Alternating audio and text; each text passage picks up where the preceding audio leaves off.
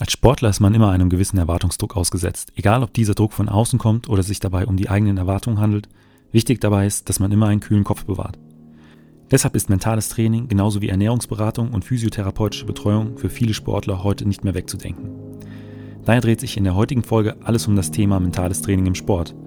Ich habe dazu einen Gast eingeladen, der sich sehr gut mit diesem Thema auskennt. Patrick Thiele ist Mentaltrainer und arbeitet unter anderem mit dem deutschen Meister über die 400 Meter Hürden Konstantin Preis zusammen. Aber jetzt genug von mir. Viel Spaß mit der neuesten Folge.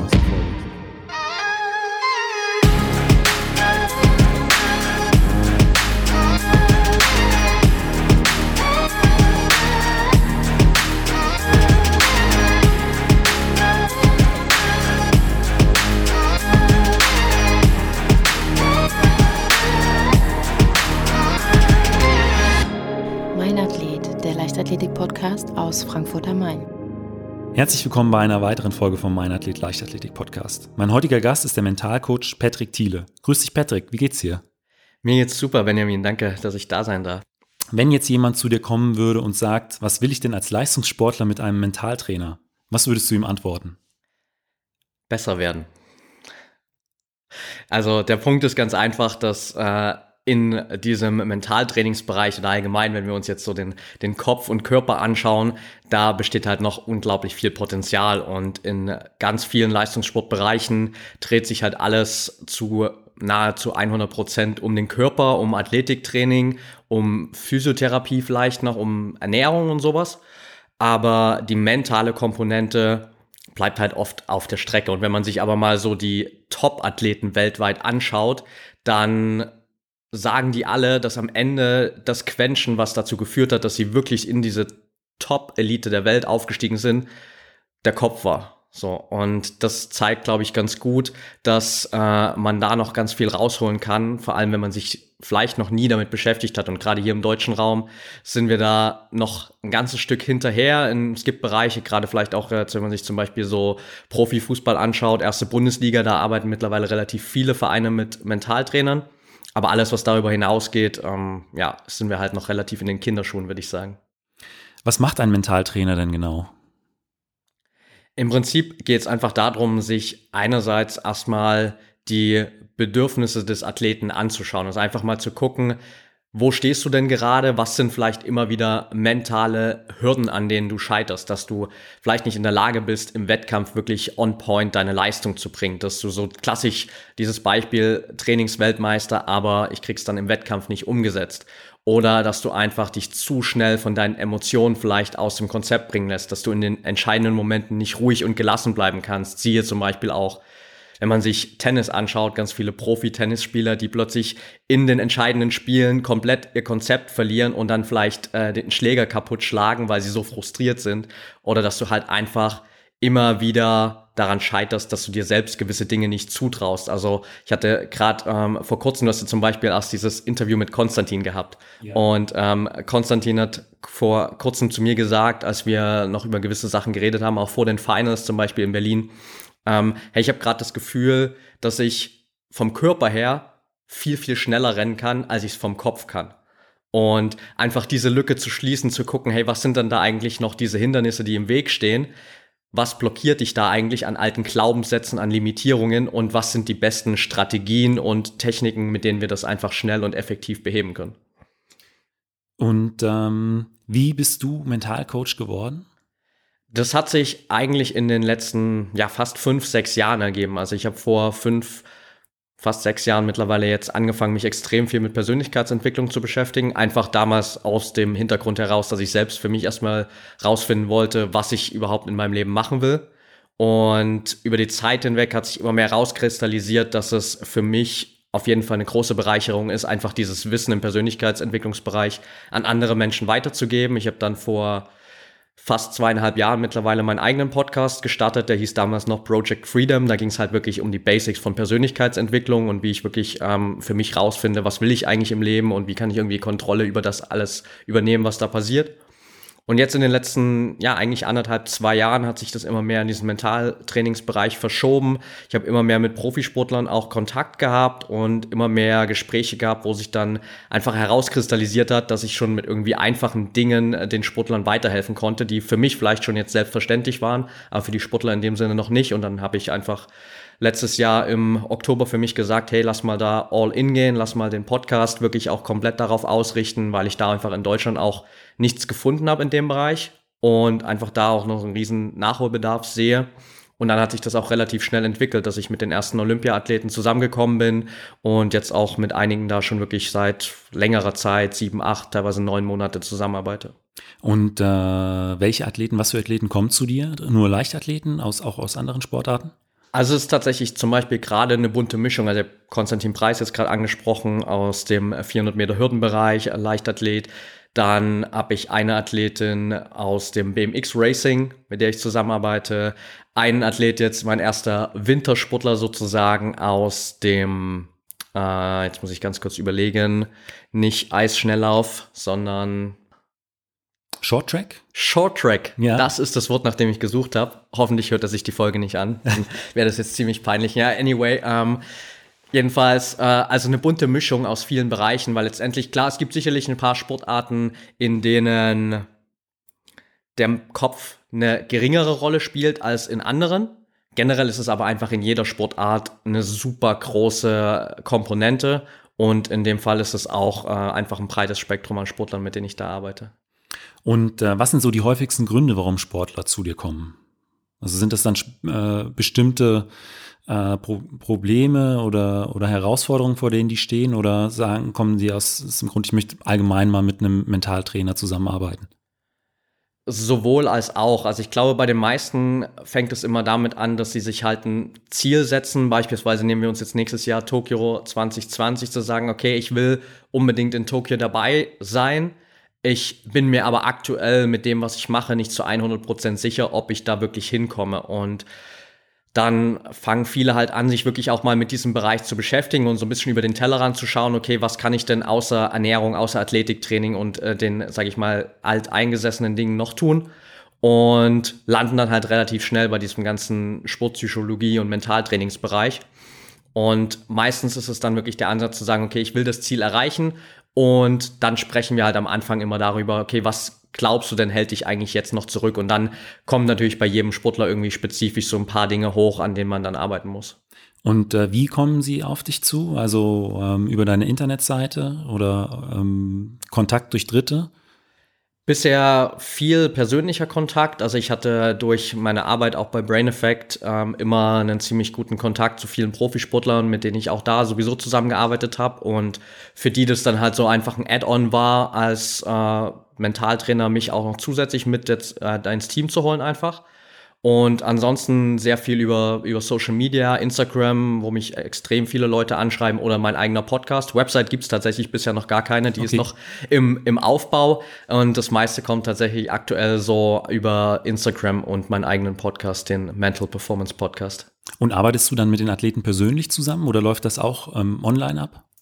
Also persönlich im 1 zu 1 Coaching ja, aber meistens wirklich online. Also wir setzen uns dann über äh, online Plattformen zusammen und machen das Ganze relativ flexibel, auch, auch dem Grund heraus, dass natürlich die meisten der Athleten super viel unterwegs sind und ich selbst auch öfters mal irgendwo in der Welt unterwegs bin und dann äh, passt es immer ganz gut ins Konzept. Und wenn sich dann halt die Möglichkeit bietet, wie beispielsweise bei den Finals in Berlin, äh, wo ich dann auch mal vor Ort sein konnte, dann natürlich auch wirklich auf persönlicher Ebene direkt.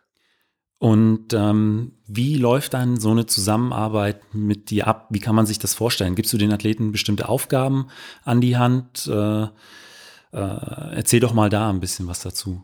Ja, also gerade am Anfang setzen wir uns wirklich erstmal zusammen und gucken, okay, wo soll jetzt der Weg hingehen? Also ich vergleiche das immer gern mit so einer äh, Autofahrt von A nach B beispielsweise. Wir sitzen jetzt hier in Frankfurt und du willst nach Berlin fahren vielleicht, hast überhaupt keine Ahnung, wie der Weg jetzt nach Berlin am schnellsten ist. Das heißt, du würdest dir einfach Navi nehmen und gibst da mal das Ziel ein. Sagst, okay, ich will jetzt nach Berlin fahren. Im Hintergrund schaut das Navi dann automatisch, okay, ähm, wo bist du denn eigentlich? Also macht eine Standortbestimmung und entwickelt daraus einfach die schnellste Route. Und das ist im Prinzip so der Ablauf, äh, den wir am Anfang auch durchgehen. Das heißt, wir schauen einfach dann zusammen, wo soll die Reise eigentlich hingehen, was ist das große Ziel, was ist dein Status quo, wo du jetzt gerade stehst? Und was ist der konkrete Plan, der sich der, daraus ergibt, was für Schritte müssen wir gehen, welche Hürden müssen wir überwinden, an welchen Dingen müssen wir konkret jetzt wirklich schnell und langfristig arbeiten.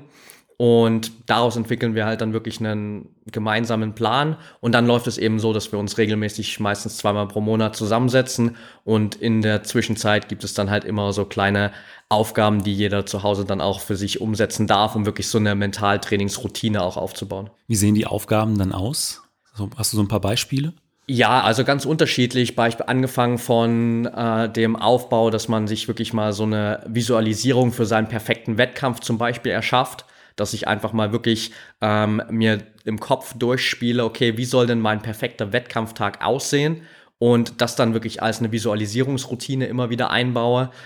Kann aber auch sein, dass es immer darum geht, erstmal so den kompletten Tag zu strukturieren und zu gucken, okay, wie kann ich denn eigentlich erstmal mehr Klarheit in meinen Alltag bringen, bessere Routinen aufbauen, was mache ich denn vielleicht jetzt gerade, was überhaupt meiner, sage ich mal, mentalen Freiheit komplett im Weg steht? Bin ich vielleicht irgendwie den ganzen Tag äh, in meiner Freizeit auf Social Media unterwegs und schaue, was all die anderen Athleten machen und da erstmal anzusetzen, kann aber auch sein, dass es einfach mal dann wirklich kleine Übungen sind, wo es darum geht, sich einfach mal bewusst zu machen, wie oft am Tag oder wie oft in Trainingseinheiten habe ich denn zum Beispiel Momente, wo ich in Negativität falle, wo vielleicht gewisse Trigger immer wieder dazu führen, dass ich negative Gedanken habe und dass ich am Ende aus der Trainingseinheit rausgehe und denke mir, ja, war halt eigentlich nicht so erfolgreich. Welche Rolle spielen denn äh, solche negativen Glaubenssätze im Leistungssport? Zum Beispiel, ich äh, kann kein Topathlet sein, ich werde es äh, nicht nach Tokio im ähm, nächsten Jahr schaffen. Wie weit äh, beeinträchtigt das die Leistung von einem, von einem Sportler? Ja, einfach extrem stark. Also Henry Ford hat damals schon gesagt, entweder äh, ob, ob du glaubst, dass du es kannst oder ob du glaubst, dass du es nicht kannst, du hast in beiden Fällen immer recht. Und das ist halt so diese klassische self-fulfilling prophecy, ähm, wenn ich mir die ganze Zeit einrede, dass ich nicht gut genug bin als Athlet, um es äh, nach äh, Tokio 2020 zu schaffen, dann werde ich zu 99 Prozent auch nicht da landen, weil ich einfach in den ganzen Trainingseinheiten und letztendlich auch in den entscheidenden Wettkämpfen nicht mit der Energie, nicht mit dem Fokus in die Wettkämpfe reingehe und auch nicht diese Selbstsicherheit habe, die ich brauche eben auf diesem Level, um wirklich dahin zu kommen. Andererseits, wenn ich eben davon überzeugt bin, dass ich das schaffe, dann habe ich eine ganz andere Klarheit, dann habe ich einen ganz anderen Fokus, eine ganz andere Motivation und dann wirft es mich auch nicht so schnell zurück, wenn vielleicht mal was zwischendrin nicht so gut läuft. Wenn ich natürlich die ganze Zeit negative Glaubenssätze habe, dann lasse ich mich auch von jeder Kleinigkeit, die vielleicht mal nicht so gut funktioniert, nach unten ziehen. Und wenn ich dann mal vielleicht einen schlechten Trainingstag habe, dann stelle ich nach diesem Trainingsplan, äh, nach diesem Trainingstag plötzlich alles in Frage und denke darüber nach, ob es überhaupt noch Sinn macht, diesen Weg weiter zu verfolgen, während ich mit einem positiven Mindset einfach dann immer wieder rausgehe aus so einem Tag und mir denke, okay, war heute nicht das, was ich mir vorgestellt habe, aber was kann ich denn daraus lernen, was kann ich morgen besser machen und am nächsten Tag gehe ich wieder raus mit komplett frischen, neuen Einstellungen und habe einfach diesen positiven Effekt, der mich die ganze Zeit immer wieder auf den richtigen Weg führt. Also das wäre dann im Prinzip auch so eine Möglichkeit, dann aus diesem ja, Negativkreislauf rauszukommen, also sich bewusst zu machen, okay, äh, auch diese schlechte Trainingseinheit hatte äh, an sich was, was Positives, was ich mit in die Zukunft nehmen kann. Oder ähm, wie kommt man dann aus solchen Situationen wieder raus? Absolut. Also das ist immer ein guter Ansatz, einfach auch Rückschläge und Fehler nicht als was Festgesetztes zu betrachten, sondern einfach so ein Mindset zu entwickeln, okay, egal was passiert, entweder ich gewinne oder ich lerne. Und wenn es halt keine Gewinnsituation war, dann ist es eine Situation, aus der ich lernen kann. Und jede Situation, in der ich irgendwie was mitnehme, wo ich lerne, macht mich halt besser. Und wenn ich halt dieses Mindset einfach mal mitnehme, dann ist es relativ egal, was passiert, weil ich immer wieder diese positive Entwicklung im Kopf habe und immer wieder denke, okay, was kann ich aus dieser Situation lernen, wie kann ich daraus besser werden und es beim nächsten Mal wirklich auch umsetzen. Und dann habe ich automatisch diesen Fortschritt, dass ich vielleicht einfach jeden Tag ein Prozent besser werde. Und über ein Jahr hochgerechnet sind das auch 365 Prozent, die mich halt dann auf ein ganz anderes Niveau bringen. Du hast ja eben auch schon deinen äh, neuen Podcast angesprochen. Ähm, erzähl doch einfach mal ein bisschen was dazu. Ja, also der neue Podcast hat sich, wie schon gesagt, aus dem, aus dem alten entwickelt, hieß damals Project Freedom und jetzt seit November heißt der Mental Performance Podcast, wo es wirklich komplett um dieses Mentaltrainingsthema geht. Und ich einfach wirklich jede Woche versuche da einerseits aus meinen persönlichen Erfahrungen, aber eben auch viel aus den Erfahrungen in der Zusammenarbeit mit den Athleten, diese ganzen Mehrwerte irgendwie konzentriert da zusammenzupacken, so dass auch jeder, der jetzt vielleicht nicht unbedingt schon auf dem Level ist, dass er sagt, okay, ich brauche jetzt einen Coach, mit dem ich zusammenarbeiten will, da Benefits für sich draus mitnehmen kann und da wirklich jede Woche einfach in 25, 30 Minuten ne, Input bekommt, der ihm dabei hilft, trotzdem auf dieser mentalen Ebene ein ganzes Stück nach vorn zu kommen. Auf welchen Kanälen kann man den abonnieren? Eigentlich überall. Das heißt, die Klassiker iTunes, Spotify, sämtliche Podcast-Apps, da ja, ist eigentlich alles freigeschalten, soweit ich weiß, ja. Dann äh, komme ich jetzt zu den fünf Fragen, die ich äh, jedem meiner Gäste immer stelle. Normalerweise sind es immer ähm, Leistungssportler, das heißt, da sind äh, die Fragen immer so ein bisschen auf den Sport gemünzt. Bei dir ist jetzt ein bisschen umgeschrieben, aber vom Grundsatz her ist es immer noch das Gleiche. Und äh, da komme ich direkt mit der ersten Frage: Was war denn bisher äh, dein größter beruflicher Erfolg als äh, Mentalcoach? Das war definitiv vor knapp vier Wochen mittlerweile bei den Finals in Berlin, ähm, als ich das erste Mal dann auch live mit, mit Konstantin äh, da dabei war und er dann auch über 400 Meter Hürden die Goldmedaille geholt hat und das mit einem äh, ziemlich souveränen Lauf nach hinten raus. Also das war für mich auch ein überraschend extremer positiver Moment. Also ich hätte nicht erwartet, dass mich das emotional so extrem mitnimmt, wie es dann letztendlich tatsächlich wirklich war. Aber da habe ich dann auch einfach gemerkt, dass das einerseits halt wirklich das ist, was ich machen will, dass es mich extrem bereichert, aber dass es halt auch wirklich immer wichtig ist, mit wem man zusammenarbeitet und wenn es halt wirklich so von Athlet und Trainer auch super zusammenpasst, dann hast du halt auch wirklich eine Connection, wo du dich halt dann extrem für den Athleten freust. War für dich ein schönes Rennen. Ja, auf jeden Fall, weil er auch einfach äh, von Anfang bis Ende genau das umgesetzt hat, was wir am Tag davor nach dem Halbfinallauf besprochen haben. Von daher, ja, war das ein rundum gelungenes Wochenende da. Und äh, auf der anderen Seite der bisherige, äh, ja, größte berufliche Misserfolg? Als Mentaltrainer, ja, sicherlich ähm, die eine oder andere vielleicht Absage von, äh, von wirklich Top-Athleten, sage ich mal. Das heißt, ähm, klar, ich mache das Ganze jetzt erst seit einem Jahr wirklich mit diesem Fokus auf Mentaltraining, hatte nichtsdestotrotz schon äh, zwei ziemlich gute Kontakte äh, im Profifußballbereich und auch äh, im Biathlonbereich, wo es am Ende nicht funktioniert hat, aufgrund dessen, dass die äh, beiden Athletinnen dann einen kostenlosen Sportpsychologen vom Verband jeweils beziehungsweise vom Verein bekommen haben und sich letztendlich dafür entschieden haben, was für mich natürlich im ersten Moment schon eine Enttäuschung war, weil ich einfach gemerkt habe, dass das menschlich super passt und die beiden ähm, sicherlich auch in einer Situation gewesen sind oder immer noch sind, wo ich ihnen auf jeden Fall extrem weiterhelfen könnte. Aber das war, glaube ich, so jetzt in diesem einen Jahr der größte Rückschlag, ja. Und äh, was magst du besonders an deiner Arbeit?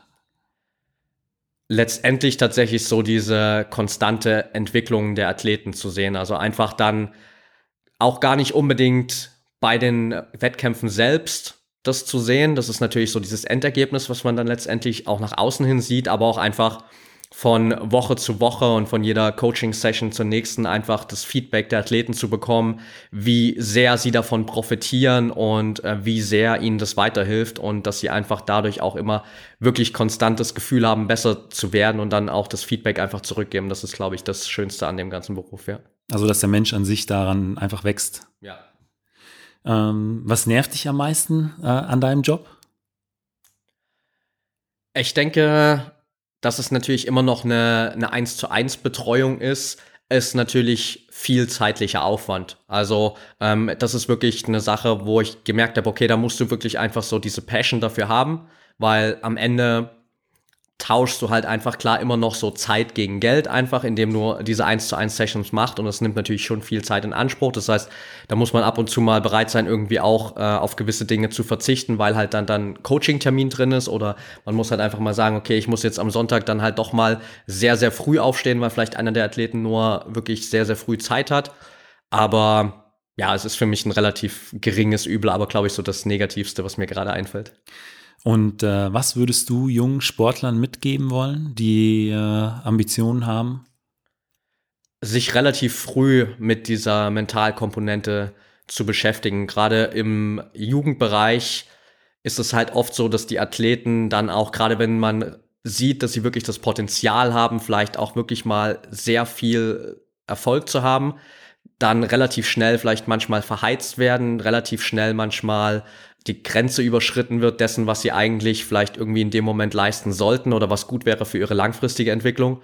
Und wenn ich als Athlet mich da schon frühzeitig auch damit beschäftige, dann kann ich halt auch schon ganz anders damit umgehen und kann vielleicht auch da selbst schon mal ein bisschen was in die richtige Richtung lenken und bin einerseits dann auch immer schon so gegroundet, dass auch wenn der große Erfolg dann mal kommt, ich nicht davon irgendwie dann abhebe oder mich komplett aus dem Konzept bringen lasse, sondern sich dann halt irgendwie komplett entspannt damit umgehen kann und nicht dann auch irgendwie an diesem größeren Druck, an diesen gewachsenen Erwartungen zerbreche. Also wie Dirk Nowitzki im Prinzip. Ist ja. Immer noch der kleine Junge aus Würzburg. Absolut. Also er ist, glaube ich, ein äh, ziemlich äh, perfektes Beispiel dafür, was man so als Zustand erreichen sollte. Einfach so immer zu wissen, wo komme ich noch her und äh, sich nicht von dem großartig beeinflussen lassen, was man erreicht hat. Ja. Patrick, vielen Dank für dieses Interview. Sehr gerne, hat mir super viel Spaß gemacht. Falls euch die Folge gefallen hat, hinterlasst mir doch einfach eine Bewertung bei Spotify, iTunes oder eurem Podcatcher und abonniert den Podcast. Vielen Dank und bis zum nächsten Mal.